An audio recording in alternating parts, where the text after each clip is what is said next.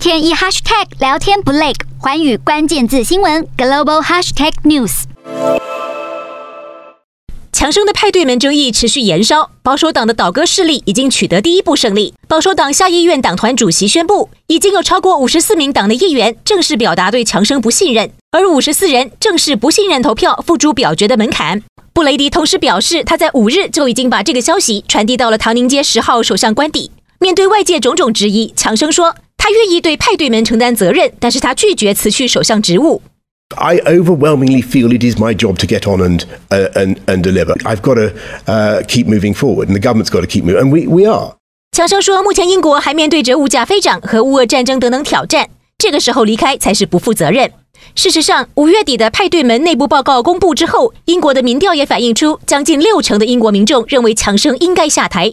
如今下议院的保守党议员总共有三百五十九名，如果在不信任投票时有至少一百八十个人投下不信任票。